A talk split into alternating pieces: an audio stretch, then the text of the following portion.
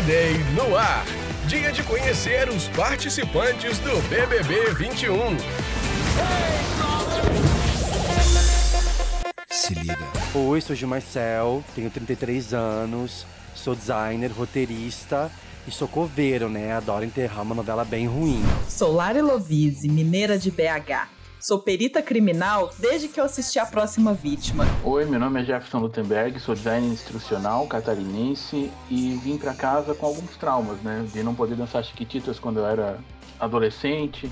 Eu vim aqui para jogar, né? Eu não vim aqui para fazer amigos, não falou mal de Boogie Woogie, vai arranjar confusão comigo. E professora de zumba, porque eu adoro uma música do Rick Martin. Opa! Gosto de viajar, de causar nas festas, de me divertir. Eu tenho problema com organização, então talvez vai ser um. Eu seja mais chato que o Fiuk, né? Vai ser complicado, mas é, eu não vim para fazer amigos. Tô entrando de cabeça, né? Para fazer mistério, para fazer suspense e para fazer muita emoção. Meu objetivo na casa é ganhar um milhão e meio com muito gingado, mas tô solteira, né? Quem sabe depois de uma análise bem minuciosa eu não descubro um romance?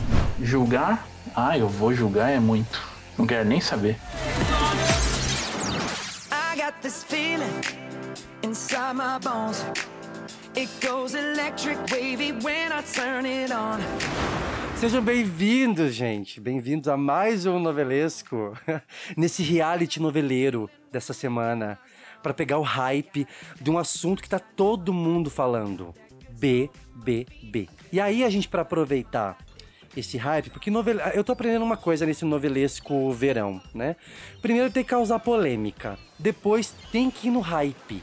De olho nas hashtags, o novelesco dessa semana vai falar, claro que a gente vai falar do Big Brother, mas é por um motivo muito nobre. A gente vai expandir para falar sobre reality shows, né? Não, não, nem só de BBB é, é feita a, a vida dos realities, né? Essa história desse, desse gênero de programas, mas também é, é, fazer um, um, comparativo entre é, esses programas, principalmente BBB, com as novelas. Até porque o reality show, ele foi chamado, ainda é chamado, como a novela da vida real. Vocês lembram quando saiu Big Brother, Sim. lá há 20 anos? O pessoal falava muito isso, ah, o reality é legal porque é uma novela da vida real, não tem roteiro, né? Mas assim, será que é bem assim? É isso que a gente vai tentar trazer um pouco hoje e claro, claro que a gente vai falar muito de novela e de estrutura e de personagem nesse programa. Então, mesmo que você não seja fã de reality, eu tenho certeza que você vai curtir essa conversa porque a gente vai traçar esse panorama, né, entre o, entre o reality show e as novelas. Vai ser bem legal. Tá no ar mais um novelesco de verão.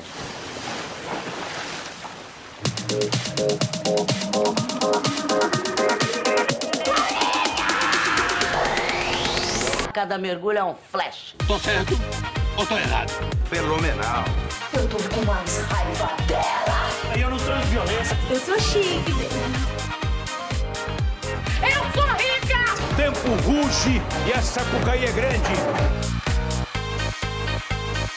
Stop, salgadinho, stop!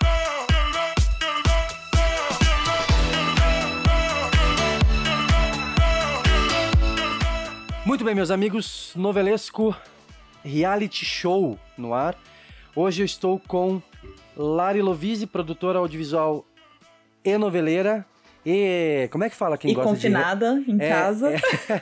Como... Na minha casa. você, tá, você também tá confinada, né, Lari? Você tá vivendo o próprio reality, né? A gente tá vivendo Tô. o próprio reality. Coloquei câmeras já, então cada lugar dá pra ver eu escorregando pela parede chorando. tá bem divertido. Como é que fala quem gosta de realityzeiro? Como é que fala? Não tem uma expressão, né? Eu acho que não tem uma expressão, não. Pior ah, é, então, não. então é realityzeiro, tá? E é, chegando nessa, nesse reality é, só para noveleiros, nesse. nesse best noveleiro, né? Best noveleiro, né? Inspirado no Best Cake. É, a gente tem também um outro confinado hoje que está estreando aqui no Novelesco, que é o nosso amigo Jeff Lutemberg. Esse nome é o nome de quem matou, né? Pelo amor de Deus, né? Um cara com nome desse. tão bonzinho, tão bonzinho. O Jeff Mas é bem, gente, que felicidade. Eu ado- amei o convite, sério mesmo. Sério, aqui, ó, viciadíssimo, né? Amiga, minha amiga Lari me deixou super viciado na primeira temporada. E eu só tava, eu, assim, ó, eu juro, eu tava só esperando esse convite. Tava só esperando. Chegou, mas Esse chegou. assunto não poderia faltar, porque assim, pra quem não sabe, eu e Jeff somos amigos há muitos anos e a gente tem um grupo chamado Fogo no Parquinho. que Desde que começou no BBB 20, porque a gente tava né, confinado cada um na sua casa, a gente não podia mais tomar café juntos todo, todo dia no trabalho pra comentar. Então a gente tem esse grupo pra falar e a gente fala de BBB, a gente troca memes de BBB e outros realities também. É, eu acho que essa vida útil do reality que, que durou, né? Eu lembro que em 2000, quando surgiu, na verdade, assim, se você por acaso, você que tá ouvindo a gente aí, tava dormindo ou, sei lá, vendo Grey's Anatomy nos últimos 15 ou 20 anos, o reality show é um gênero de programa de televisão baseado na vida real. E aí, quando saiu, vocês lembram? Assim, falava-se muito sobre a novela da vida real e se falava sobre é, quanto tempo isso iria durar. Porque é, a galera achava que é, aquele modelo, mesmo, mesmo modelo ah, de convivência, de jogo e tal, não se sabia ao certo quanto tempo o público ia ficar interessado por isso. Mas 20 anos depois, cá estamos nós, né, viciados em Big Brother. Vai começar o Big Brother Brasil. O nome dele é Kleber, mas todos o conhecem como Bahia, um dançarino que se amarra num agito. E aí a necessidade das narrativas dentro do, do reality, né? Que é aquela coisa, quando surgiu Casa dos Artistas, eu não me esqueço de você contando que você virou pro seu amigo e falou assim: tá, mas a gente fica vendo eles fazendo o quê? Nada? Exatamente, ó. Se você não Cozinhando? ouviu. Se Fazendo- você. Se, se- ó, quem, quem não ouviu, Lari, episódio 1 da temporada, que é o 2001, Uma Odisseia na- né, nas novelas, corre, quer dizer, ouve esse primeiro, depois vai lá ouvir, porque a gente fala sobre isso. A gente falou porque 2001 foi o ano em que a- o SBT passou a perna na Globo e lançou a Casa dos Artistas antes do BBB. Pela primeira vez no Brasil, vocês vão saber tudo sobre os artistas. Durante sete semanas, eles estarão isolados do resto do mundo. É como, se, é como se fosse uma prisão domiciliar de luxo. Agora, vocês estão curiosos, querendo saber quem serão os artistas, não querem? E aí rolou toda esse, esse- essa, essa novela à parte, né? Dessa briga entre é, SBT e Globo por conta da, da exibição da Casa dos Artistas. É, eu acho até importante a gente relembrar que a concepção original era um experimento social, né? Assistir realmente as pessoas não fazendo nada. Essa era bem a ideia do John DeMol mesmo, né? Quando surgiu lá em 1999. Depois que ele foi ganhando esses contornos e também de acordo com cada cultura, assim, né? É, de cada país. É, o Brasil trouxe muito para perto da novela, mas a, a ideia original era ele se concentrar nas polêmicas e no- nos desentendimentos que aconteciam dentro da casa, né? Essa era a ideia original e nos outros países ele ainda foca nisso, sabe? Ele ainda foca na convivência, tanto que na versão americana o prêmio eles tinha, não sei se eles ainda estão fazendo assim, mas em algumas versões eles iam descontando, tipo, que nem aqui a gente tem as estalecas e eles perdem as estalecas. Na versão americana eles perdiam dinheiro do prêmio. Ah, Então, é assim, verdade, é verdade. não Eles fazia contaram- tarefa, é, eles iam diminuindo o prêmio, né? Na Austrália eles também fizeram uma versão dessa e também funcionou assim. No final o prêmio ficou bem menor do que o imaginado. Nossa. É, aqui a galera ia sair devendo. Hein, Jeff? Era um vale, né? Era um vale. Eles davam um vale pra pessoa. Ai, olha. olha, era um É. milhão e meio, você gastou é, um milhão e trezentos, sai com duzentos. Duzentinho. Pronto. Inclusive o E- prêmio era menor, né? Ah, não sei hoje quanto é que tá, mas a- a- o foco, como você bem disse, era era a convivência. No Brasil É. isso foi também te- isso foi explorado, claro, ainda é, mas no, no- o Big Brother Brasil é sobretudo um jogo é, muito movimentado, né? A dinâmica de jogo ela foi, ela foi, ela foi mudando ao longo do tempo. E assim, claro que essa questão da convivência volta para a ideia da gente ter é, personagens, né? Porque aí você tem convivência, você tem pessoas eh, no, no, no mesmo espaço, no mesmo cenário, e aí acontece uma coisa inevitável, que eu acho que é a grande ponte entre o nosso tema, óbvio, que você começa a criar personagens ao longo de uma narrativa. Porque se você for pensar uma seletiva de, de Big Brother, porque todo Big Brother, né, são 21, a gente sempre assiste falando, esse é o fulano, esse, a gente sempre já tem os tipos, os personagens pré-definidos. E eles também, porque pensa uma seletiva que leva em conta um país inteiro de pessoas completamente diferentes. Com certeza, na seletiva, eles já têm meio que um perfil que eles sabem que eles precisam meio que ter aqueles, né? Tipo, uma pessoa que, que na seletiva, claro, acontece como o Thiago falou, os leões de seletiva, né? Que chega lá e fala que faz, acontece, não sei o quê, mas que com a É. câmera ligada não é bem assim. Mas você É. vê que eles têm sempre um, um- um- requisito de personagens. Então, e diz que uma seletiva, eu nunca participei, mas uma seletiva de reality, eles ficam sabendo até do seu passado, da sua vida passada, faz uma regressão, e eles já sabem mais ou menos como, como você vai lidar com aquilo. Então já tem é, é, a narrativa, o enredo, ele já vai sendo feito com- até com esses perfis. É, eu participei de uma, Lari, e eles, e eles fizeram. participei de uma regional. E foram. É, é- é um questionário bem extenso. Eu não sei como acontece hoje, já foram alguns anos. E é um questionário muito extenso que eles fazem. Até a ponto de perguntar assim: ah, você frequenta academia? Você iria pra academia? Você beijaria alguém do mesmo sexo? Você- sabe? é- é- é- eles vão bem no. Você demora no banho, No- você é acorda isso. tarde. É bem essa Porque linha são mesmo, essas assim. coisas que causam conflito. É, isso mesmo. Eu, quando trabalhava com assessoria, eu preenchi para um cliente meu de redes sociais do Are You the One da MTV, né? E daí e também do de férias com ex. Então ali tinha essas perguntas todas e ainda pedia os contatos de ex, telefone e se a pessoa toparia ou não participar. E a partir desse contato é que daí eles começam a fazer a escalação também. Mas era bem extenso, bem longo mesmo. Exato, olha, vamos, vamos lá, vamos traçar só um, um- continuar nessa nossa linha de raciocínio. Eles sabem que eles que, né, são pessoas que estão lá. O, o reality, ele não é roteirizado, né? O reality show não é por, por- assim, existem outros programas que foram é, inclusive na própria Globo, né? Teve um programa antigo chamado O Jogo. A investigação entra na reta final. Agora, cada detalhe pode se transformar numa importante pista. Novas revelações vão agitar ainda mais essa caçada. E a emoção vai tomar conta da vila de Santo Antônio. Teste seu faro de detetive e ajude a desvendar esse mistério.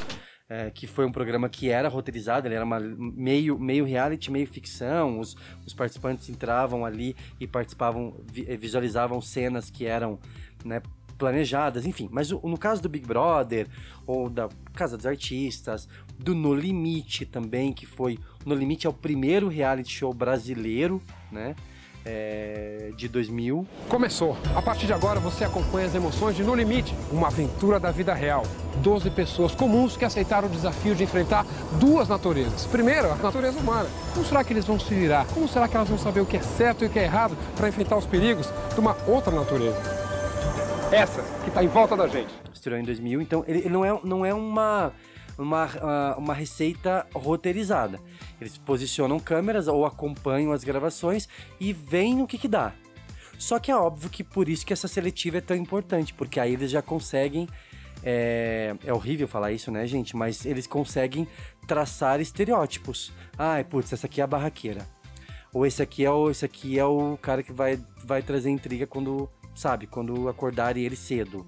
Ou esse, Esse aqui vai beijar todo mundo e não é fiel a ninguém. Exatamente. Então. Esse aqui vai trair a, a, a noiva. É, É assim, eu- que todo ano, é, é assim que a gente todo ano tem um Rodrigão, né? Todo ano tem um Sim, Rodrigão todo no BBB. Tem um Rodrigão, exatamente. Então, eles, eles vão procurar esses, esses elementos que são identificáveis, porque eles sabem que a hora que eles trancarem aquela galera, aqueles ratinhos ali dentro, ah, é- ah, pronto, a hora que ligou a câmera e anunciou e o programa estreou, tá feito, né?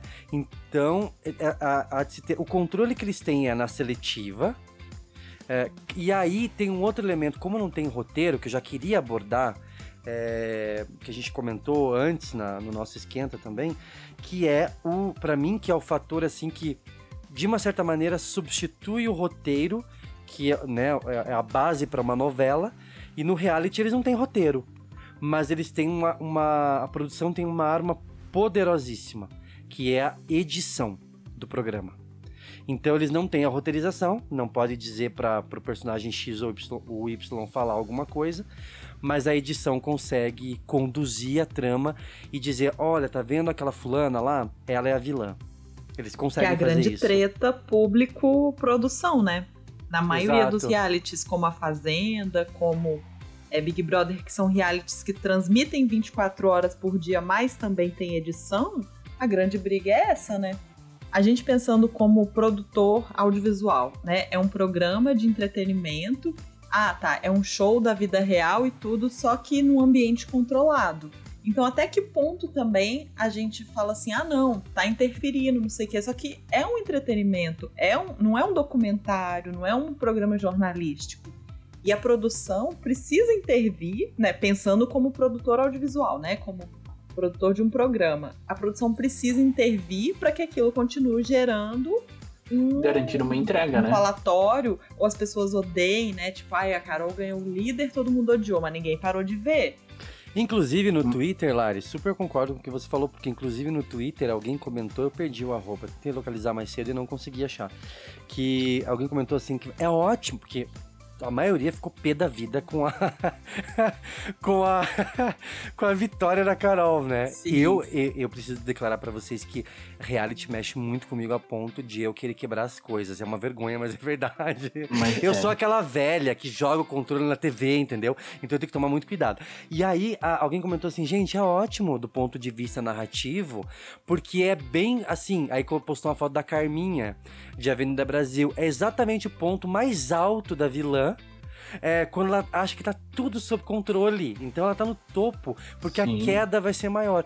E aí, quando eu parei pra pensar, eu falei, poxa, exa pra, pra quem tá torcendo, né? Por exemplo, eu tava torcendo contra a Carol na época ali, é, é exatamente isso.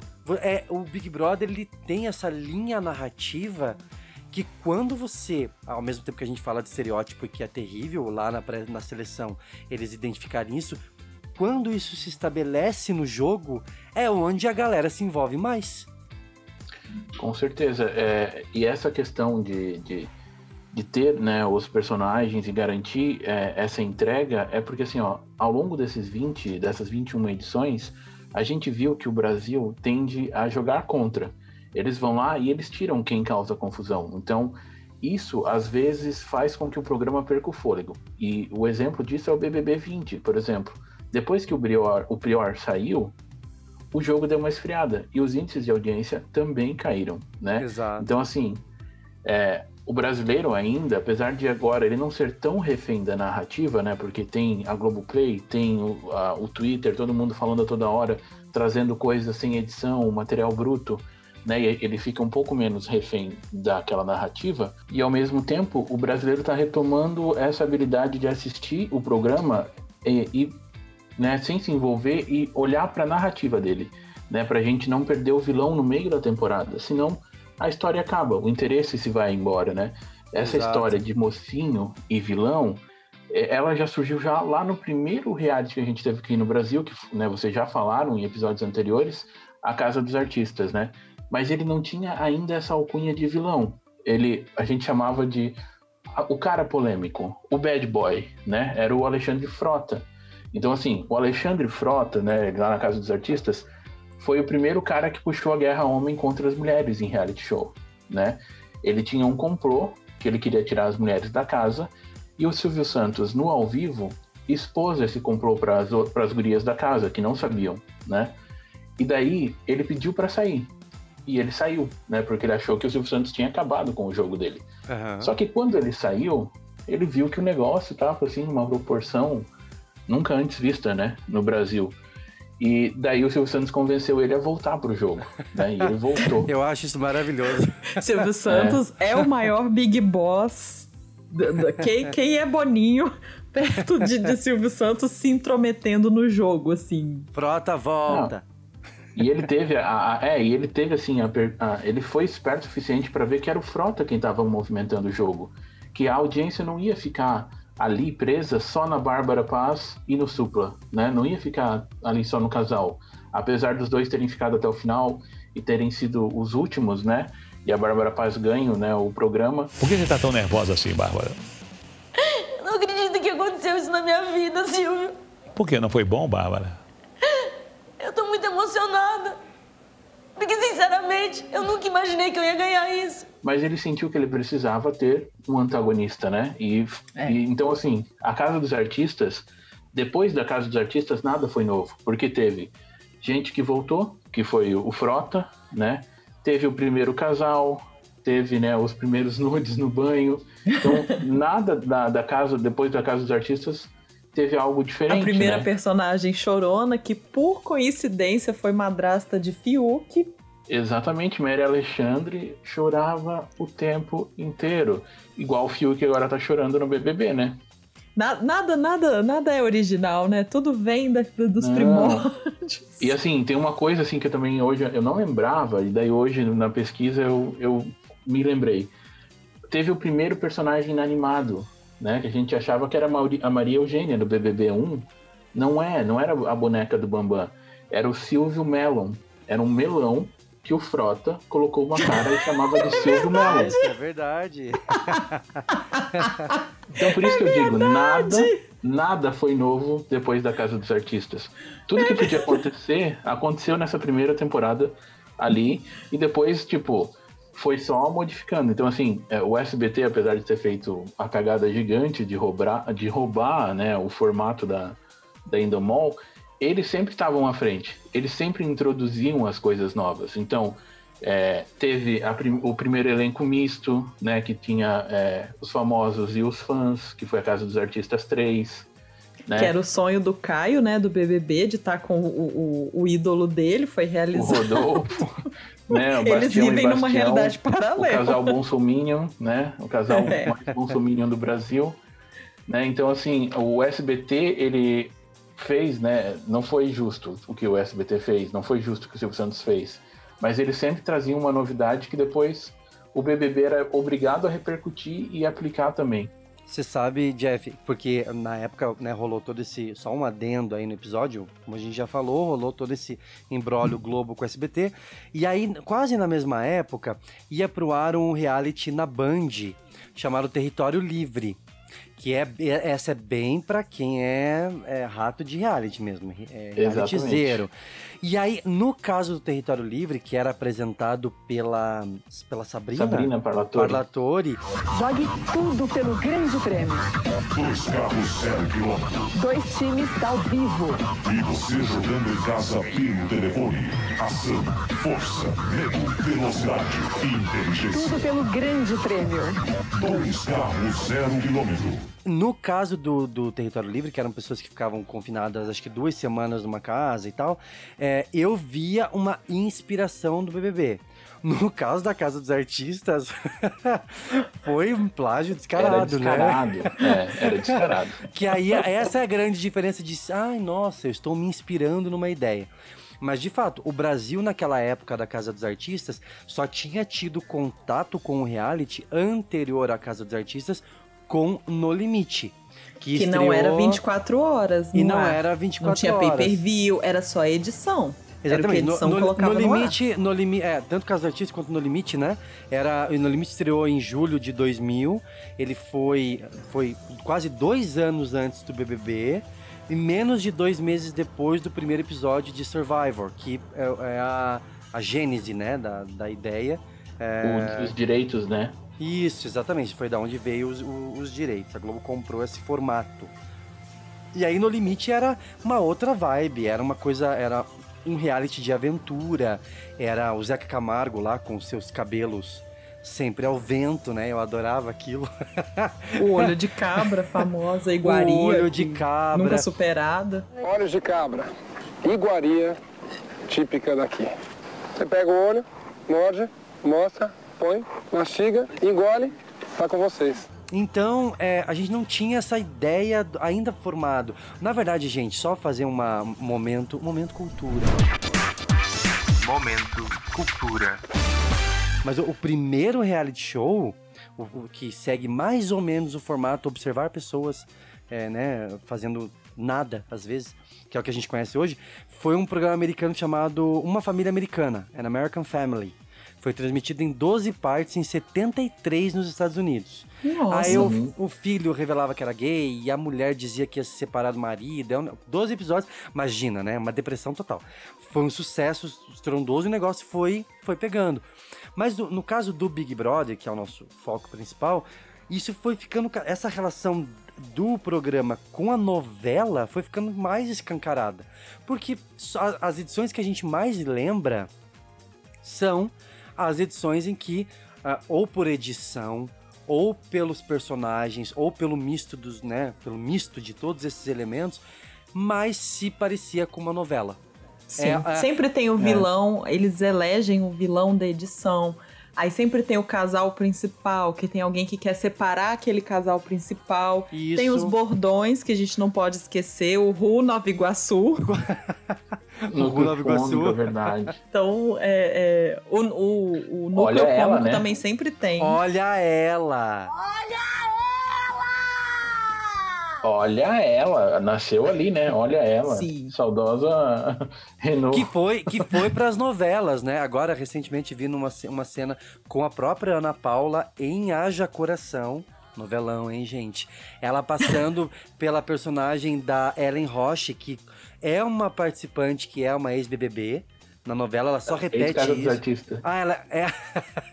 Não, mas ela, ela, ela, ela fala que ela é ex-BBB no, no, no Haja Coração. Não, mas ela é ex-casa dos artistas Ela na é, vida na real. vida real. real. ela- É, na vida é real. Desculpa, é, um- desculpa. é um- uma É que eu não assisti louca. Haja Coração. Desculpa. Será que, a, será que a Ellen Roche é a pri- a primeira personagem que usou essa metalinguagem reality showzeira nas E novelas? que, não, e que ficou com Cigano Igor na casa dos artistas. Então, assim, é tudo muito. É, eu acho que muito próximo disso, a única pessoa que chegou muito próximo disso foi a Sabrina, né? É, porque a Sabrina participou daquele, daquela série da, da Netflix, Reality Z, onde ela Uhum. apresenta um reality show. Ela não é participante, né? Ela apresenta um reality show que se chama Olimpo, né? Uhum. E- mas não chega a ser essa metalinguagem toda que nem a da, da Ellen. Provavelmente é uma exclusividade dela.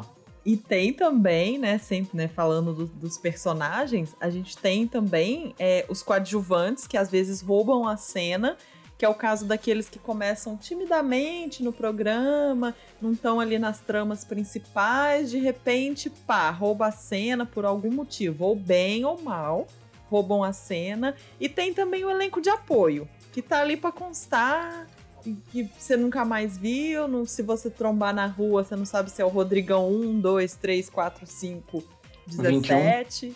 Isso, é isso aí. Por Então exemplo, tem- no caso tem da. esse- é, Eu lembro muito agora, mais recentemente aí, ah, no caso da Gleice. Ela era uma participante que não, eu realmente não me recordo dela ter se destacado tanto desde o início.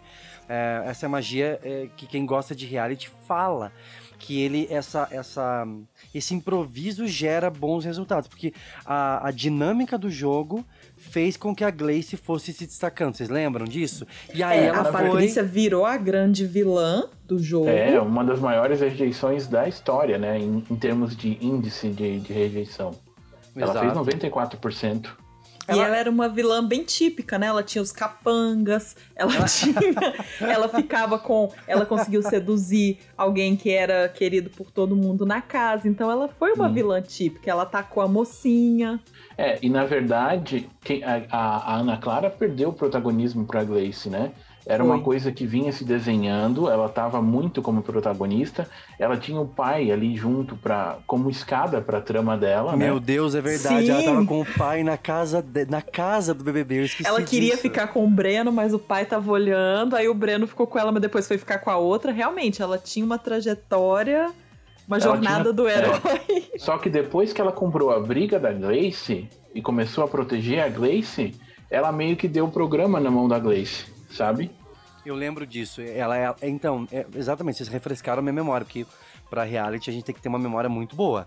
Porque, é, como ela entrou com o pai e tudo mais, ela, ela, eu lembro que a galera falava muito dela no início. E ela era toda. Ela tinha uma desenvoltura muito legal. Sim, ela é, ela é jovem, né? Ela entrou com aquela coisa de tipo, ah, eu tenho 20 anos e quero curtir e tal, mas o meu pai tá aqui me olhando, tipo. Ela virou uma, uma espécie de orelha, assim, da Gleice no final, né? Na reta final, assim. Foi. Ela foi uma, uma apoiadora da Gleice.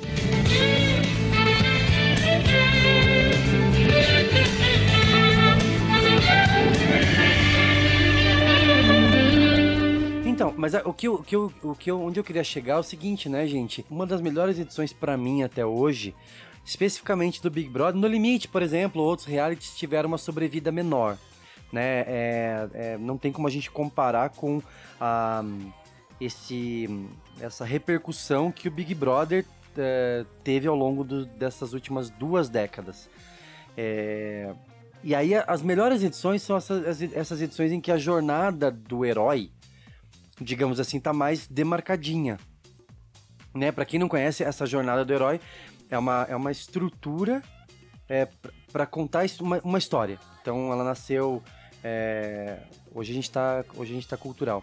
Mas ela nasceu é, é, por meio de um cara chamado Joseph Campbell, é, num livro chamado Herói de Mil Faces, e depois ela foi adaptada num livro muito legal, que quem, quem ainda não leu, leia, que chama A Jornada do Escritor. E aí, quando eu fui pesquisar para o nosso episódio, me remeteu muito a isso, gente. Porque ele basicamente muda um pouco, ele moderniza essa jornada. Claro que ela, é- ela é feita para para filme, para novela, para uma narrativa roteirizada, ficcional. Mas ela também se encaixa quando a gente fala em reality. Quer ver só? Estágios da jornada do herói. Então, um, mundo comum. O herói está lá, quieto, aí recebe a proposta de ir ao BBB. Na verdade, assim, o mundo comum, ele ainda não recebeu proposta. Estamos aqui na nossa vida normal, de anônimos, né? Vivendo a nossa ou vida. de influencers, né? Ou, de, hoje em dia com BBB misto. Isso. Aí, ou, ou fazendo novela e sendo rejeitado no personagem, né? Mas É. enfim. É, dois, chamado aventura. Opa, não quer vir ao BBB, né? Chamado aventura. Boninho te liga. E Boninho- aí, topa? Boninho te liga. Aí o 3, o 3 é maravilhoso, que é o recusa do chamado. Tipo, o herói ele não quer ser chamado. Ai, vou me queimar. Não vou. Deixa eu apagar todos os meus tweets aqui, porque se eu for agora, ferrou. E eu vou falar que a partir do ano que vem, essa recusa do chamado vai existir com uma intensidade maior, hein? Porque É, eu acho até que vai voltar às origens. Ele vai ter que voltar pros anônimos. Que ano que vem nenhum famoso vai querer Eu queimar não sei também, não, Jeff. Eu não sei, porque olha, do jeito que as coisas estão andando aí. Eu digo assim, a repercussão que a gente tem visto aqui fora de número de seguidores, de participantes, sem entrar em nenhum nome, mas ah, tem- tá complicado para alguns, né? Eu acho que vai gerar um novo, uma nova profissão, que é do assessor que vai lá e antes do participante entrar faz uma limpa, que foi o que aconteceu com, com a Rafa Kalimann, do, do coach, né, pra entrar, mas já faz uma limpa, tipo, ai, tuitou falando mal da Britney Spears. Não, delete isso daí, sabe? Tipo, já... Aí de repente veio um encontro com o mentor. Que é assim, sabe? Que é o Boninho, assim, fazendo. fazendo ou o assessor junto com o Boninho, junto com o Leifert, com todo mundo dizendo: olha. junto com o cirurgião que vai fazer a lipulade. Exatamente. Não necessariamente BBB também, né, gente? Pode ser assim, ó, assessor, sei lá, da Anitta. Ou do, da MTV, pra dizer, olha, Sim. não vale a pena, você não vai se queimar, né? Confia. Otimismo. otimismo, olha, otimismo Oh, é a meu palavra. né? Cada um joga com as, com, as, com as armas que tem. Aí é a travessia do primeiro limiar. Que é assim, entrei, eu fui, tá? Eu tô dentro, sou eu mesmo, eu vou, eu vou vencer. I que, assim, got a feeling. Lembra do primeiro BBB quando estreou, que tocou I Will Survive? E aí todo Sim. mundo entrou. E aí eu lembro que a Estela, que era uma, uma, uma participante, é, porque eu me identificava muito, ela, ela falou assim, ai gente, não sei, né? Ela, ela, ela- no primeiro dia ela já falou assim, ai, tá tudo muito, muito legal, muito legal, mas assim, tô desconfiada que no começo tudo é festa, né? Que no começo é tudo festa. Ela já Ela era bem anunciava. sensata, gente. Ela era muito boa, ela era uma jogadora muito boa, saiu muito cedo. No BBB 1, tá? Procurem, pois foi uma grande mulher. É... e aí, tra travessia. Depois vem provas, aliados e inimigos. Olha só, passo 6. É o, o sexto estágio. Provas, aliados e inimigos. Basicamente, assim, a desgraceira acontecendo na nossa frente, né? É a galera que se alia, é, é conchavo, é escândalo, é apontando. Aliás, nunca se apontou tanto dedo na cara um do outro quanto no Big Brother 21, né? Não, meu Deus, a Lumena vem do outro lado da casa com o dedo já levantado, né? É o cancelamento, né, dentro da É o casa. VAR, assim, né? É o VAR da vida real. Então, nessa, nesse estágio, é, se estabelece que o herói, ele, ele, vai, ele vai passar por provações e vai é, colecionar aliados e inimigos. Isso funciona na novela, isso a gente vê acontecer na novela. A gente vê o problema do personagem, do protagonista ou do coadjuvante que tem uma trama ah, minimamente decente, né, se complicando, você vê ali- alianças, você vê a história engrossando. Quando ele tá envolvido emocional, né, amorosamente com alguém, alguém tenta separar esse casal, né? Vai lá e faz uma fofoca. Exatamente, exatamente. Aí, é, aí o sétimo é a aproximação da caverna secreta, que é assim, o herói, ele retorna aos seus questionamentos. Ele enfrenta os seus medos, sabe? É assim, ó. Ganhei o anjo, recebi um depoimento do meu pai. Começa a chorar desesperadamente. Vai no Ah, confessionário e fala, quero julgo. sair. Não julgo, porque eu acho que eu faria o mesmo com facilidade, né? Tudo ia ser motivo de choro. Eu ia contar os clichês, né? Que nem a, a Manu Gavassi fez, né? Ó, já chorei na grama, já fiz um clipe sentado na chuva. Tudo, né? Então, esse é, esse é o momento. Alguns, claro, alguns ficam distribuindo essa- esse chamado aproximação da caverna secreta ao longo do jogo, né? Chora na piscina, chora na academia, reflete no furô. Ó, eu- não tem mais eu o furô, né? facilmente- Não, tem, tem o furô ainda. Tem, Ainda Tem, tem. é uma hidro. Eu, eu facilmente voltaria a fumar pra me, me enturmar com a turma do fumódromo lá, que é sempre a turma que tá com conchavinho, com papinho. Eu seria essa pessoa. Não, tipo eu, eu, Rachel eu, Friends eu seria, fumando. eu seria fumante passivo. Não, eu, vou, eu, ia até voltaria. pra ficar ali batendo um papinho. É a conversa de fumódromo. Você sempre pesca alguma coisa. Agora, na narrativa, por exemplo, tradicional, essa aproximação da caverna secreta é, é quando o. sei lá, geralmente é quando a heroína ou o herói ele, ele, ele, é, ele é meio. É Porque, é porque ele antecede a aprovação, né? Então é, sei Uhum. lá, ma- eu lembro de celebridade, Maria Clara ficou pobre. Vendeu a casa. No apartamento de 137 É. metros quadrados. Isso, assim, a aproximação era assim, do tipo, a Maria Clara olhando em volta e pensando assim, tem alguma coisa errada. Estão cancelando meus shows, alguém tá me passando a perna, e a Laura ali, entendeu? Essa é a aproximação. Do tipo, acho que tem É, alguma coisa isso errada. aí é quando ele, o, o- a pessoa vê que a casa vai tá, já tá pensando em votar nela. Sabe? A Isso. pessoa pensa, ai, casa já. Alguém vem e fala, ó, o pessoal tá falando que vai votar em você. Ó, o pessoal falou que vai te vetar da prova do líder. Eu tô indignado! Ah! Eu não aguento mais! Não fui, Sara. Sara, você não sabe o que Chega! Me bota no paredão! Eu quero sair! Exatamente. Aí vamos lá, vocês estão acompanhando, né? Pa- é, passo 8, a aprovação. Ou seja, nossa, meu Deus, o desafio, né? É o desafio total, que é o que, sei lá, Bambam com Maria. Maria. Eu, Maria Eugênia? Eugênia. Maria Uhum. Eugênia, que foi, foi aos 45 do segundo tempo, vocês lembram? Pô, meu boneco representa muito pra mim aqui na casa. Eu queria meu boneco, entendeu? A Maria Eugênia, ela tá há 45 dias ali, não incomodou ninguém. Eu coloco ela no canto aqui. Mas pra mim ela representa muito aqui. Pô, nunca nem, nunca nem chorei aqui, velho. Hoje eu tô chorando. Foi ali quando a galera. Eu lembro que quando ele chorou, pediu a boneca de volta, eu virei pra minha mãe, pra galera que tava assistindo comigo e falei assim: esse cara acabou de ganhar o programa. Assim, acabou de Hum. ganhar. É, a, a mesma coisa com a Gleice, na, no, numa das últimas é, cenas é, antológicas do Big Brother, o BBB também tem cenas antológicas, e que ripou uma cena de novela, vocês lembram disso? Com certeza, né?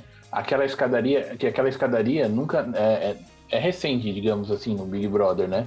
E ela nunca foi tão bem usada, né? Porque depois disso é só DR horrível que tem embaixo daquela escada. A única cena decente que teve naquela escada foi a Gleice descendo, né? Com aquela frase que Valtir Carrasco nos deu, nos deu de presente.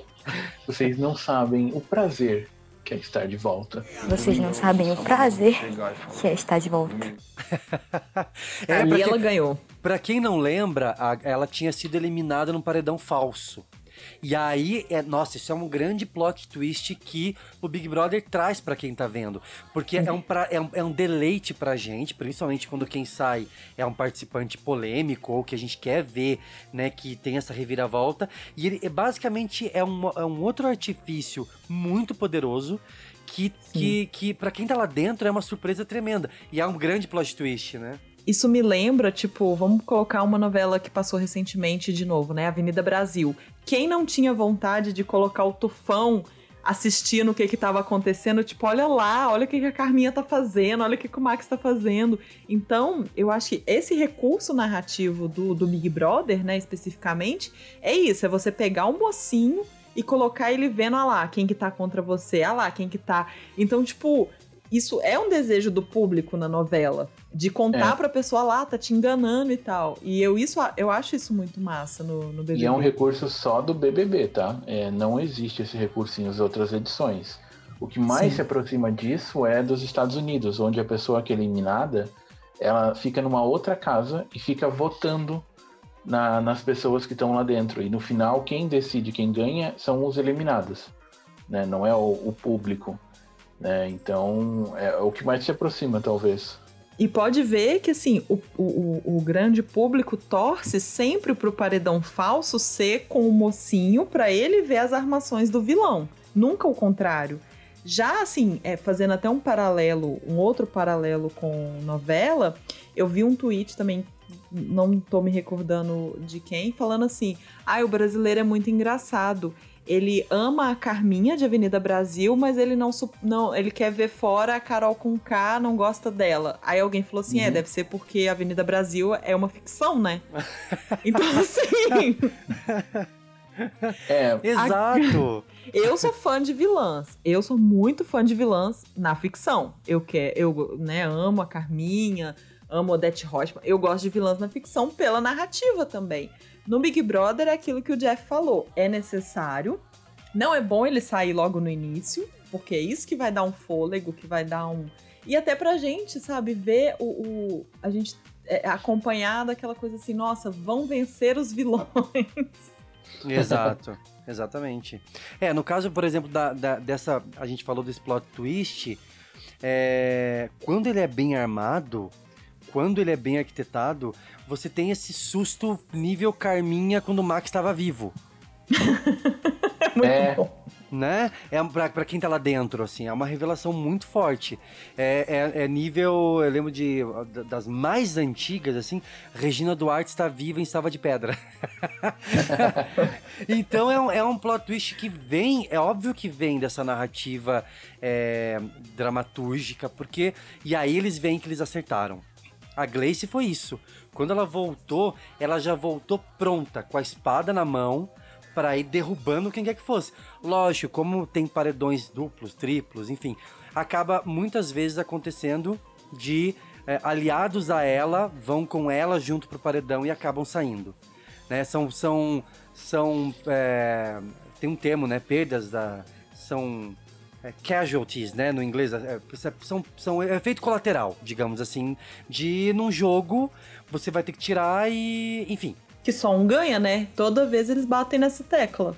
Nem sempre os, os aliados à, à mocinha ou ao mocinho, ao, ao herói da edição, acabam ficando. Isso é o que o Big Brother é uma limitação do Big Brother. Em novela você já tem isso até o final muito, muito bem roteirizadinho, né?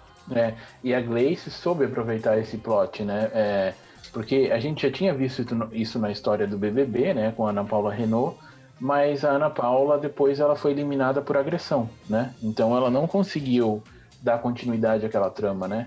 Então a, a Gleice não, a Gleice teve o plot twist, soube aproveitar, soube levar até o final, né? É, e ganhou. Exato, cara. Eu acho que no caso da Ana Paula, teria ficado assim. E a Ana Paula, ela vinha muito forte no jogo. Ela era muito polêmica. Eu não, realmente não consigo me recordar se de fato ela venceria. Mas ela, ela era uma personagem que marcou demais. Todas as edições, na verdade, né?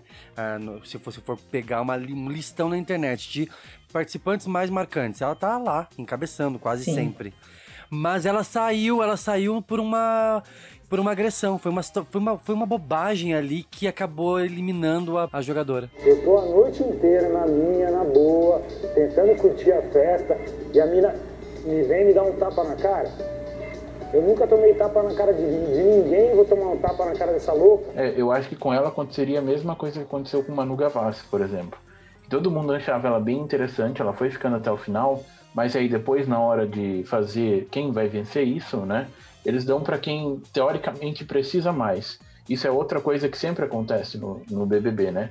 O prêmio Aham. sempre vai para quem precisa mais, não para quem jogou melhor, né?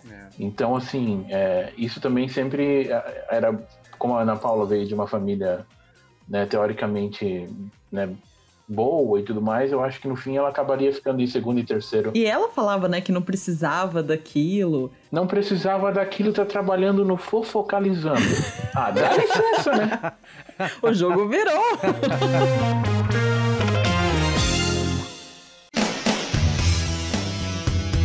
mas acaba que hoje, eu acho que depois do. Acho que, na verdade, desde o do BBB da Grazi, da Sabrina, eu acho que alguns, alguns participantes também começam a almejar prêmios que não são um milhão e meio, que é o famoso fazer um VT, né? Hoje chama fazer VT, mas que acabam, assim, por carisma ou por uma qualidade, né, de, de diferente, acabam é, ganhando outros prêmios. Então, Manu Gavassi deu um fôlego na carreira dela que ela jamais tinha, tinha conseguido. Nunca teria, É, Rafa é. Kalimann, né, mesma coisa, de influencer, hoje ela já tá num outro patamar. A Já tá Boca em Rosa, coitada, tomou um processo. Quis subir demais, né, ao céu, tomou um processo. Eu acho que nesse, eu acho que isso aí foi um problema, porque em 2020 foi muito massa, foi super bem usado. Em 2021, a galera já entrou pensando nisso e não vendo isso como consequência, né? Já entrou assim, ah, eu vou entrar pra ser a nova Manu Gavassi, eu vou entrar pra ser a nova Rafa Kalimann. É, tanto é que vários temas a gente tá, a gente tá vendo ainda acontecer de uma forma errada, né? Sim. É, é, parece que essa sensação de eu preciso ser o justiceiro, eu preciso militar, eu- porque a graça está no herói, voltando para a jornada do herói, está sempre no, no, no, ah, no herói não saber que é um herói. Então, É, não é tá- intencional, né? Não é intencional. O vilão não sabe que é vilão. Grandes vilões agem, claro, em interesse próprio, mas porque eles, para eles aquilo ali é é, é vantajoso. verdade deles. É a verdade deles. Ah, Você vê, a gente vê tantos vilões em novela falhos porque é, eles praticamente olham pra câmera e, e soltam uma risada maléfica. Assim, é, é muito triste quando você começa uma novela. Eu não tenho nada, nada tipo contra... Teresa Cristina, né? Que Isso. era vilã por ser, ela não tinha motivação. Ela não tinha nada, assim, não tinha motivação, não tinha nada. Exatamente. Só porque, sou má. E jogava alguém da Exatamente. escada. E é muito legal quando você vê o vilão, ah, a narrativa empurrando o mocinho e o vilão um contra o outro, né? Às vezes é o destino, às vezes é uma situação que um deles acaba causando, mas a, a verdade pro vilão é uma verdade é, é- é- é correta pra ele. O ano passado, a impressão que se tinha é: poxa, essa galera tá ali todo mundo pra ganhar o Big Brother. E aí, no decorrer, você viu que não. Cada um ali tinha um objetivo diferente. Esse ano, a galera meio que esqueceu do prêmio. A galera quer, é, quer ser idolatrada e não cancelada. É, É. isso, sim, Exato. basicamente. É, a- só pra Então- gente finalizar o bloco de, de, de Jornada do Herói. Da jornada. É, assim, ó, a gente tem, por exemplo, a gente teve, a gente parou no passo 8, que era a aprovação. De acordo com o listão, a gente tem a recompensa, que é uma espécie de paz, sabe? O cara tá na. Qual o contrário da xepa? É a. No VIP. Tá no, No VIP. assim, quer dar aquela descansada, né? E ele recebe uma recompensa. É, na verdade, é aquele quase clímax, em que você pensa Ele assim, vira "Poxa, líder, né? Numa Fulano já ganhou importante. e tal. É. E aí a gente tem o, o passo 10 é o caminho de volta, que não se aplica muito no reality, que é, é aquele momento em que o em que ele tá voltando pra casa, ou que você pensa, poxa, acabou, agora ele virou o líder e acabou, né? E no Big Brother não, não se encaixa muito. Mas aí tem a ressurreição do vilão, que é bem aquilo que a gente falou de Poxa vida, agora na penúltima semana a gente tinha três participantes preferidos que a gente queria que fosse na final e quase sempre acontece. O, o filho da mãe do vilão ou do, do, do capanga lá, do compar, sempre tem, um, sempre tem uma orelha, né? do vilão do BBB, ganha de líder e aí os três que a gente tá para quem a gente tava torcendo vão juntos pro penúltimo ou último paredão e você não consegue ter é, todos eles juntos. Então sempre tem Sim. uma última uma, uma perda, né? Ele vai perder sempre até o último minuto. E aí depois dessa ressurreição do vilão, que é esse ponto mais alto ali, é, em, que, em que os protagonistas sofrem, a gente tem o, esse chamado O Retorno com o Elixir. Que, ai, tá tudo bem, agora tá tudo certo. E aí você ganha o programa e volta pra tua casa e volta pra essa realidade, né? Na, na, lista, na listagem original, elaborada pelo, pelo Campbell, ainda tinham alguns outros passos, que é a volta à normalidade e tal. é, que basicamente é a pessoa sair do BBB e encarar o novo, o novo normal. Mas a É, gente sabe tomar que cada... café com a Ana Maria. É, que aí é isso aí. Então a gente. É impossível, cara. Quando eu encontrei isso nessa nossa pesquisa, eu pensei, eu pensei cara, eu tenho que trazer isso pra, pra, gente, pra gente conversar, porque faz muito sentido essa analogia.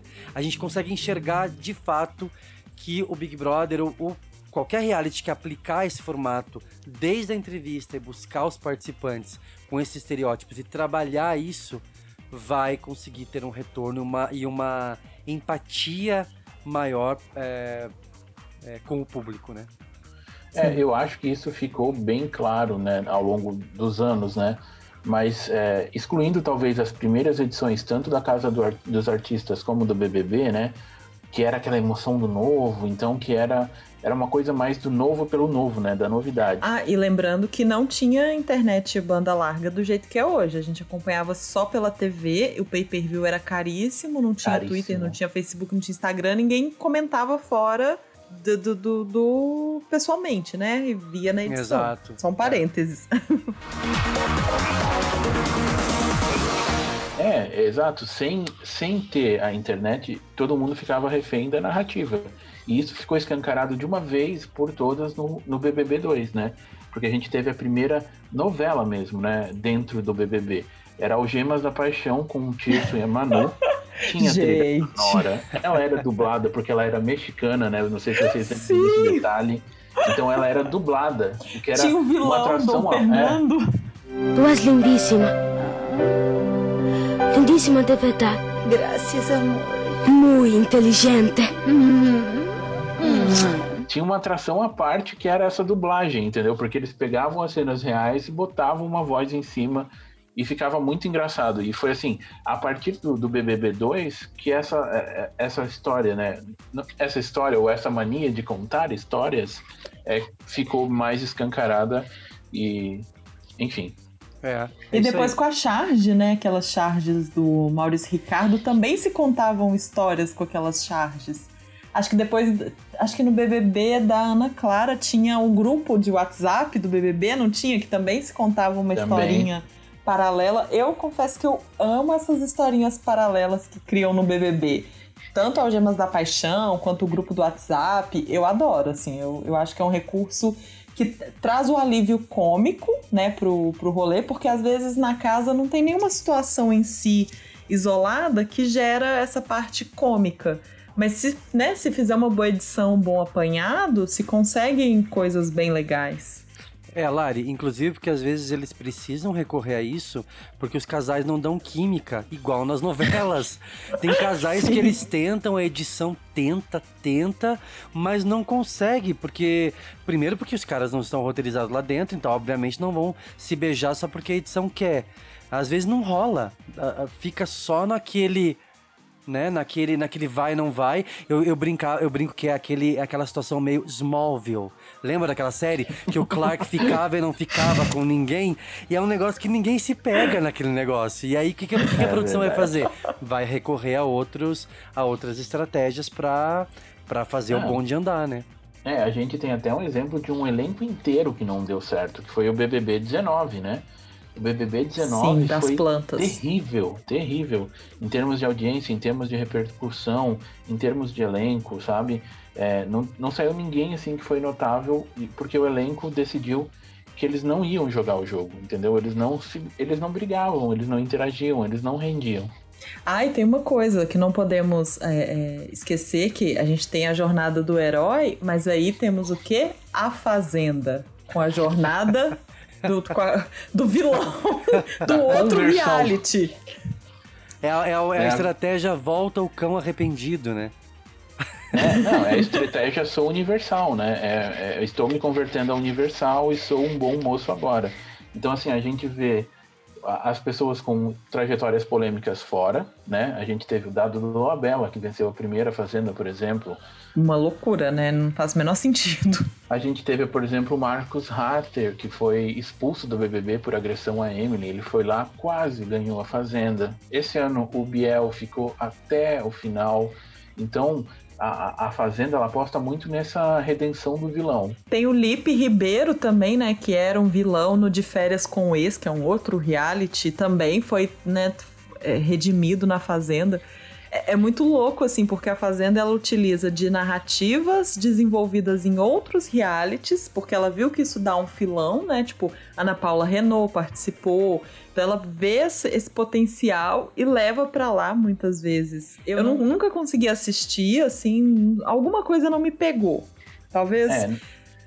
Não, não, a, edição confusa, tudo muito diferente. Assim, não, não me pegou. A edição é lenta, né? É, falta muita transparência. É, só teve o pay-per-view nas duas últimas edições, né? E muito super controlado. É, um então, controle assim, maior, né? Da edição, né? Quem é fã do BBB, né, não consegue gostar muito da Fazenda, tá? É, eu mesmo só consegui assistir três edições. Eu assisti a 1, a 2 e essa do ano passado, porque pandemia, né? Aí a gente queria algo, algo inédito e daí até que foi, né, foi um sucesso, né, de audiência, foi um sucesso de financeiro também, né, para Record. E daí por isso que talvez a gente conseguiu acompanhar um pouquinho mais. É. E a gente vê que eles não têm, eles ainda acho que estão buscando o formato do programa, porque de Roberto Justus a Marcos Mion são apresentadores assim tão Pois é, tudo bem que, por exemplo, o Big Brother, para quem não lembra, começou com o Pedro Bial, do que seguiu durante muito tempo, e, e com, a com, a Marisa Hort, né? Sim. Mas a Marisa não, nem ficou até o final da primeira edição, não. pelo que eu lembro. Não. Então, e é, é engraçado. Achou que ela tava fazendo a Magda, né? É, é porque foi uma transição muito. E ela saiu logo do sai de baixo já pra. Sabe? As pessoas ainda estavam assimilando ela. Era, foi uma, uma, uma coisa muito estranha essa escalação. Ela tava no lugar errado mesmo ali. E aí ela, no caso da Fazenda, por exemplo, depois de tanto tempo eles ainda não acertaram o tom, parece, sabe? Parece que eles dançam é. conforme a música. Não é um reality que eu também veja. Eu peço desculpas para quem tá ouvindo, se é fã da Fazenda, a gente sempre dá uma espiada, não é? Não quer dizer que não Sim, não gente, eu acompanhei pelo, pelas redes sociais esse o ano passado, né?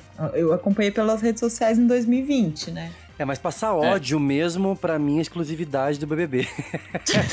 Não, na Fazenda dá para passar bastante ódio. Eu passei bastante esse ano.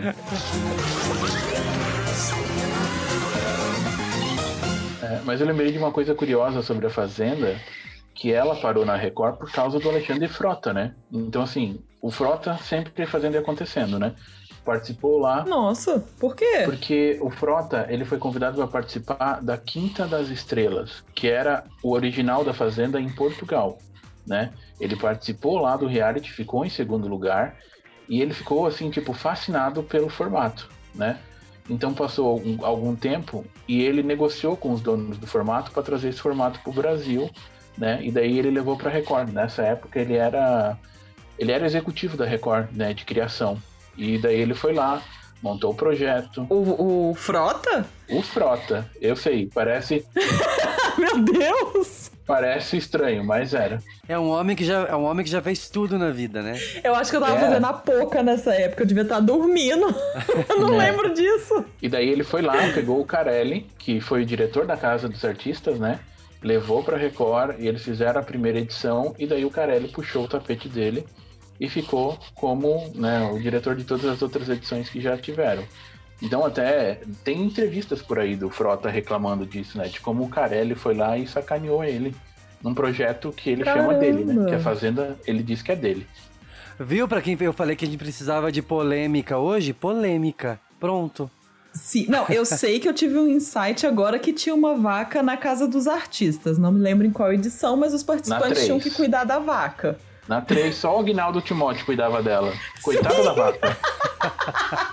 Tipo, você pensou, vamos pôr uma vaca? Vamos pôr artistas, fãs e uma vaca. Ok. Né? Deve ser muito bom ser dono de emissora de TV. Ai, Deus. Bom, muito bom. Ah, mas né? é uma pena, é no formato. Eu sou apaixonada por causa dos artistas 1, até mais do que pelo Big Brother 1. Assim, se me perguntar dos dois qual, qual me pegou mais, com certeza Casa dos Artistas. Qual foi novela que- te pegou mais foi a Casa dos Artistas. Foi a casa É. Bárbara Paz, Supla. É, é inesquecível, assim. E o pior é que ele não pode nem exibir de novo, né? Ele não pode nem reprisar. Porque daí, assim, deu toda aquela polêmica, a Globo processou o SBT, a Endemol também. O processo começou em 2001, terminou em 2015, e o SBT teve que pagar uma multa de 18 milhões, né? E, e daí, por essa multa, né, e pela decisão da justiça, ele não tem direito nenhum de exibir os programas, né? Então, vai ficar para sempre na nossa memória, ou talvez aí no YouTube, perdido, né?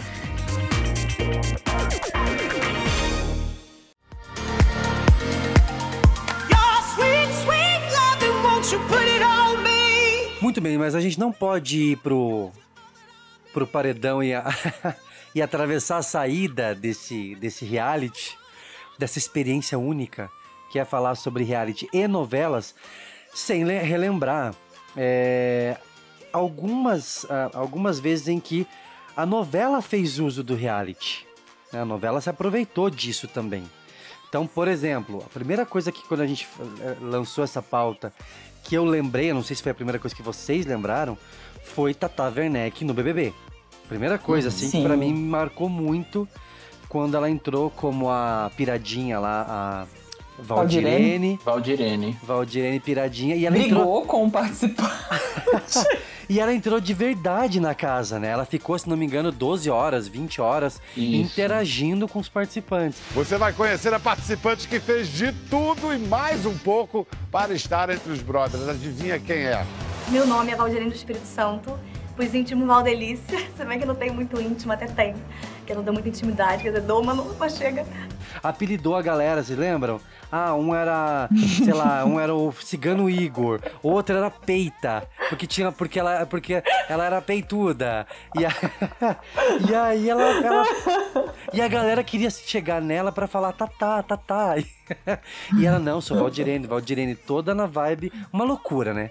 Que Valcir Carrasco nos proporcionou. E olha que né, isso era o BBB 14, nem era o BBB 13, mais conhecido como BBB Crazy.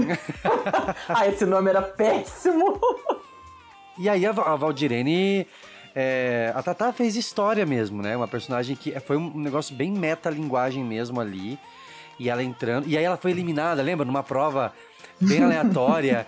e aí ela não queria sair, aí os seguranças tiveram que tirar, puxar a Isso. personagem. Gente, eu vou pedir a vocês então que entrem na casa e Valdirene, pra você, o sonho do BBB acaba aqui. Todo mundo pra dentro, por favor, todo mundo pra dentro. Eu não vou sair. Gente, Eu não vou sair. Eu tava colocando bolinha na- no negócio de outro. Não, eu não vou sair. Vinícius Valverde ainda fazia aquelas interações do BBB, era ele que estava conduzindo a prova. Foi Vinícius muito engraçado. Valverde, isso aí. E aí, outra, outro, outro, outro momento, não necessariamente ligado ao BBB, é, recente que nós tivemos foi Maria da Paz, no seu Best Cake, novamente com Valcir Carrasco, colocando um reality dentro da novela, A Dona do Pedaço. Angélica arrasou. Tem gente pedindo, inclusive, o, a, a o, o Best Cake hoje real, ao invés do programa da Angélica, né? Né? Porque é simples assim melhor, né? Exato. E aí, assim, eu achava, sabe o que eu achava maravilhoso? Que praticamente foi exibido na íntegra aquele programa.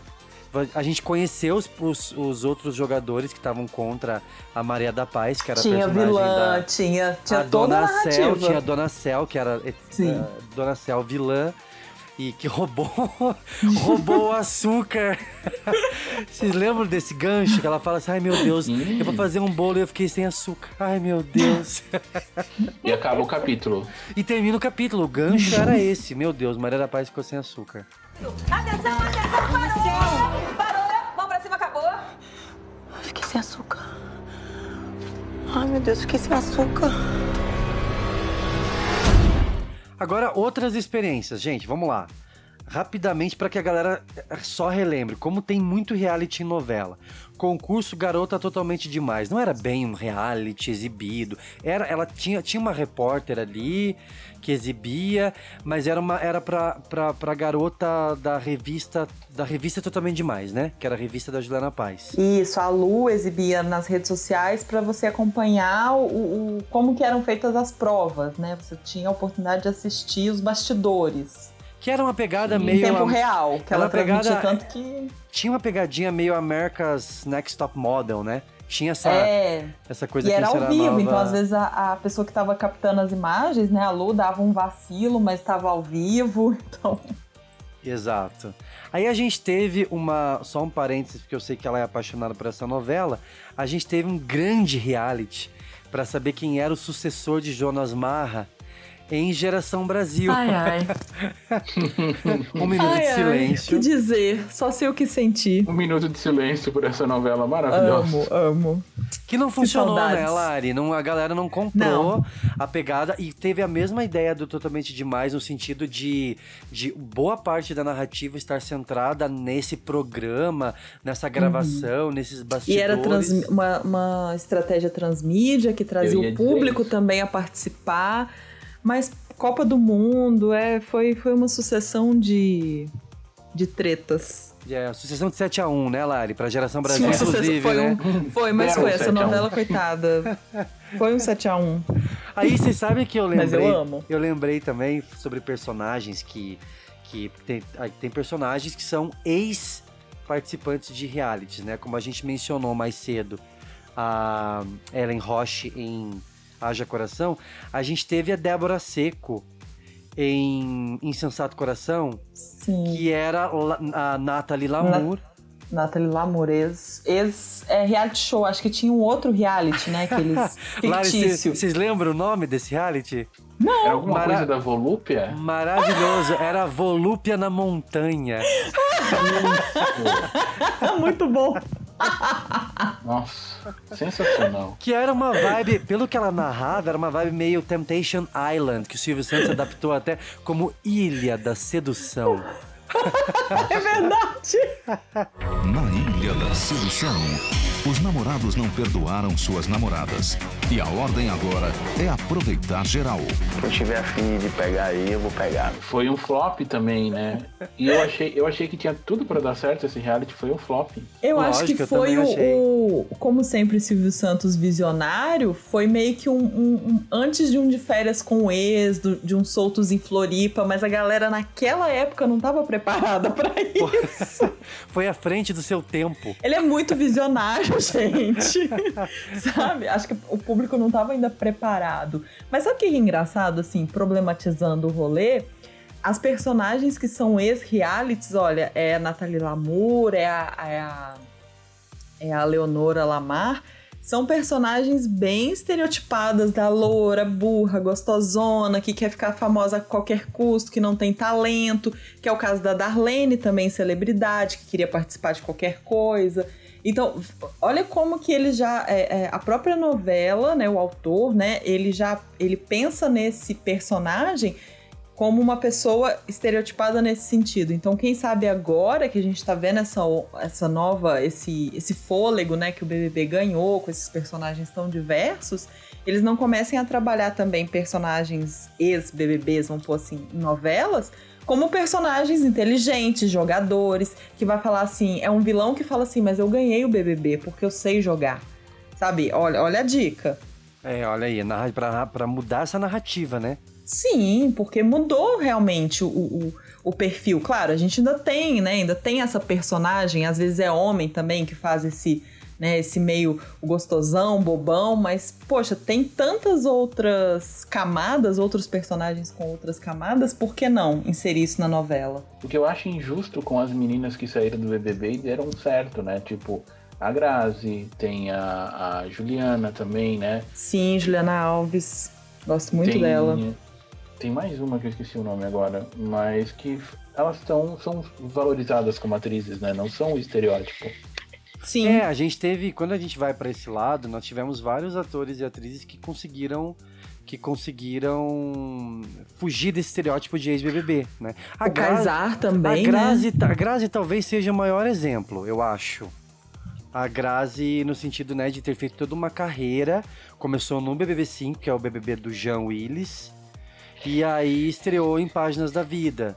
Sim. Então. Ah, pensando também que na época de Grazi não existia influenciador digital, não existia aqui, né? Se a gente for olhar de, entre Grazi e Rafa Kalimann, o, o tanto que, que, que, a Grazi teve que caminhar para chegar, sabe? Na facilidade que hoje é de você ser visto sem ser famoso ainda, é, né? Exato, porque no caso da Grazi, a gente conhece história de bastidores de, de, de como ela foi tratada na, nas primeiras novelas, principalmente em Páginas da Sim. Vida.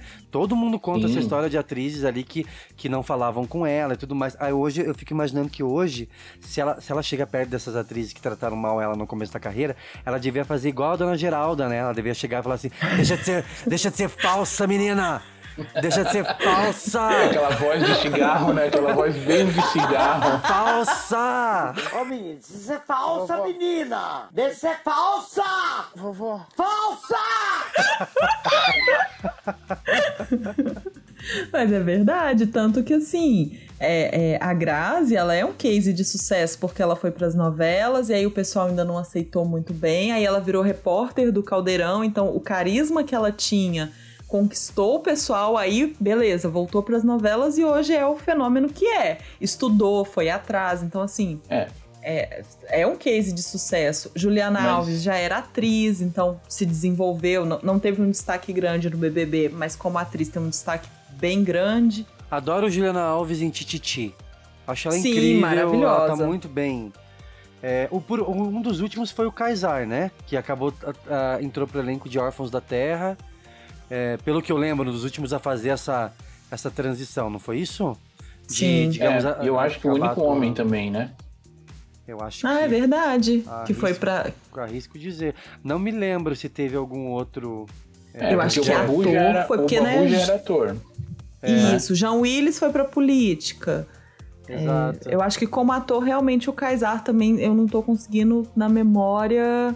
Eu acho que as mulheres, nesse sentido, se a gente for olhar, né? A Iris virou apresentadora, a, a Flávia também virou apresentadora de, né, BBBs mais antigos. A, Rede TV a- a- aproveitou a- a- muito. A Rede TV aproveitou muito eles durante muito tempo.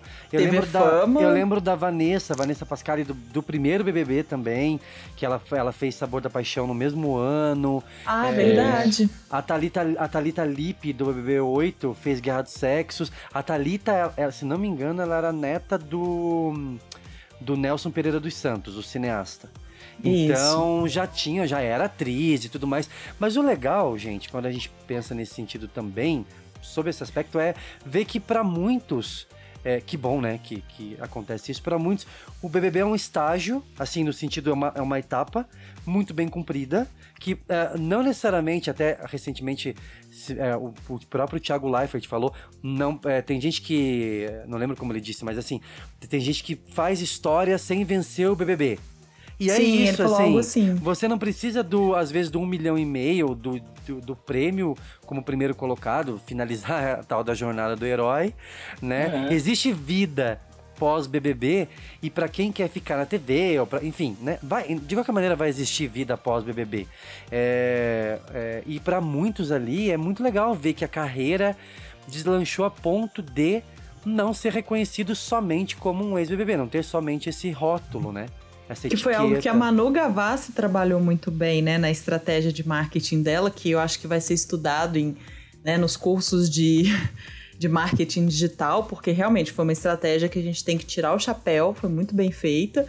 E é, ela falava desse estigma, né, de ex-BBB, de como que é ser visto. Então, isso até, até esse foco mudou.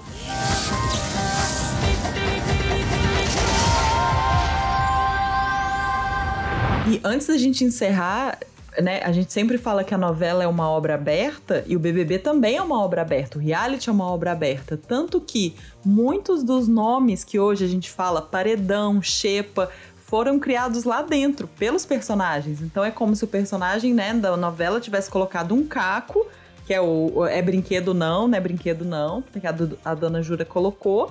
E aí a Glória Pérez, massa, vamos deixar, vamos continuar. Então a mesma coisa acontece com o reality. Ele é uma obra aberta que podem ser criadas coisas lá que vão se perpetuar, né? Que vai virar um, um uma marca daquilo. Ser, e os triângulos. Vão ser absorvidos, né, Lari? Pela, pelo, Sim. dentro do reality e vão fora virar uma, também. uma é legal, estratégia é, é narrativa, verdade. né? Tipo, é muito mais legal você chamar de paredão do que de ai, votação para para formar o grupo que vai ser votado para sair. Era Berlinda o nome. Era É, Berlinda? É verdade. Eu acho que Era sim. Berlinda. Foi o Adriano, se não me engano, do primeiro BBB que cunhou isso. Falou que Primeiro, ele se sentia é. como um paredão. Assim, tô me sentindo emparedado. E aí pegou. Muito melhor o nome, né? Vamos Paredão. combinar que.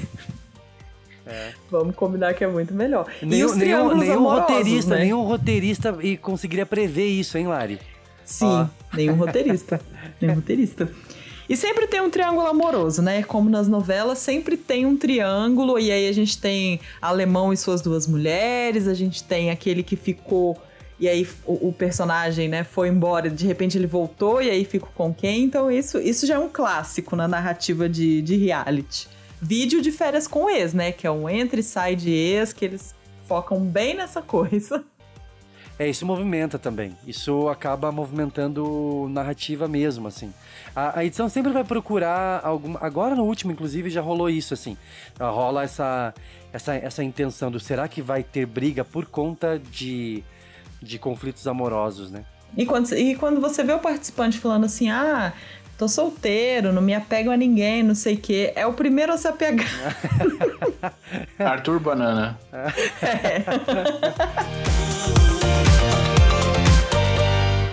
Muito bem. É, agora eu gostaria de uma música de suspense para que a gente possa entrar no clima. Porque chegou uma hora, gente, que a gente não pode evitar, que é a hora da eliminação, né? Então eu vou, eu vou, é, eu peguei aqui um- uma, alguns trechinhos é, que eu acho que nenhum Valcir Carrasco, sabe? Nenhuma Glória Pérez, é, encharcada de inspiração, poderia cunhar com tamanha perfeição como foram alguns discursos é, inspirados do nosso é, inesquecível Pedro Bial ao, ao comando na época que ele estava comandando o programa. E um deles dizia o seguinte, gente. BBB 15, ele falou o seguinte. E aí eu peço essa música de, de suspense. Se a força da gravidade tivesse nome de homem, bem que poderia ser o seu em gerúndio. Tamanho magnetismo, tanto encanto, quebrou, fez-se quebranto e virou do avesso. O anel que propuseste era vidro. O amor que tu tinhas, ah, o amor. Arre arregace a pele agora, prepare a casca, vista o seu melhor sorriso, porque você vai precisar dele. Vem, malandro, você sabe de quem eu tô falando. Gente, eu ia pensar, o que que eu tô fazendo aqui? Eu ia ficar assim, o tempo todo. "Se- Será que sou eu? Mas não, mas será? Enquanto não falasse o meu nome, eu ia ficar assim, será? Tem outro, mara- tem outro maravilhoso que ele fala assim, ó. Um poeta sabe que finge tão completamente que finge até a dor que. E o motoboy sabe que cair da motoca é comprar. motoboy poeta vive no paredão. Ah, meu pai. Deve ter sido algum da... que já teve motoboys, né, que participaram. De certo foi alguém Foi. desses que saiu. Foi no paredão Douglas versus Adrilles. Eu fico imaginando, sério, a, dece- a mesma decepção que nós vamos ter de não ter um arquivo confidencial com o Faustão é do BBB que entrou, né? Do participante que entrou e não pôde falar Oi Bial. Porque na edição de transição, muita gente chamava o Thiago de Bial, porque o sonho da pessoa era falar Oi Bial. Ah, Gente, total. até na Fazenda chamaram o Mion de Bial. Muito bom. Não se arrependa, preliminar o de hoje. Pregar no deserto é negar o deserto. E como disse aquele príncipe que você tanto ama, há uma providência especial na queda de um pardal. Se, se tiver de ser agora, não está para vir. Se estiver para vir, não há de ser agora. O eliminado de hoje do novelesco é você, Jeff. Não. O jogo acabou, meu pra sonho. você. Acabou, acabou meu sonho. Por que, Brasil? Por que? A gente vai ser amigo lá fora. A gente Ah, vai se se ver, a gente vai se encontrar. Gente, com essas palavras. Fala pra minha mãe que eu amo ela. a gente chega aos créditos desse novelesco. Eu quero agradecer, Lari, a tua presença de novo. Você, você já está comigo toda semana. É, Jeff, obrigado por ter é, topado participar dessa loucura essa semana. Eu que agradeço. Só quero dizer que o meu paredão é falso. Vocês me aguardem. Quem sabe você volte, exatamente. Você volta daqui a algumas semanas com um retorno triunfal. Olha o plot twist. E galera, olha só, não importa se você assiste reality ou que reality você assiste, né? Somos todos noveleiros, a gente gosta de uma, de uma boa novela, a gente gosta de uma boa história, de uma boa jornada de herói. Eu acho que é importante a gente se Quando a gente assiste, independente se, se for reality, se for novela, é, a, gente, a gente se entregar para essa narrativa. Acho que isso que é o gostoso, né? Então assim, quero agradecer a você que ficou ouvindo a gente até agora. Segue a gente no Novelesco nas redes sociais, arroba novelescobr, no Twitter e no Instagram. E aproveita e passa lá e conta pra gente que reality que marcou a tua vida, ou que reality que ainda tá marcando tua vida, porque tem uma galera que é viciada em reality demais, não vê novela, vê mais reality do que novela. Eu conheço alguns, alguns noveleiros inclusive que veem muito reality. Então passa no Twitter e passa no Instagram e conta pra gente que reality que divide a sua atenção com a sua novela do coração. Um grande beijo, fiquem com Deus e até o próximo novelesco. Tchau. Querer é poder, ir até o final, se quiser vencer.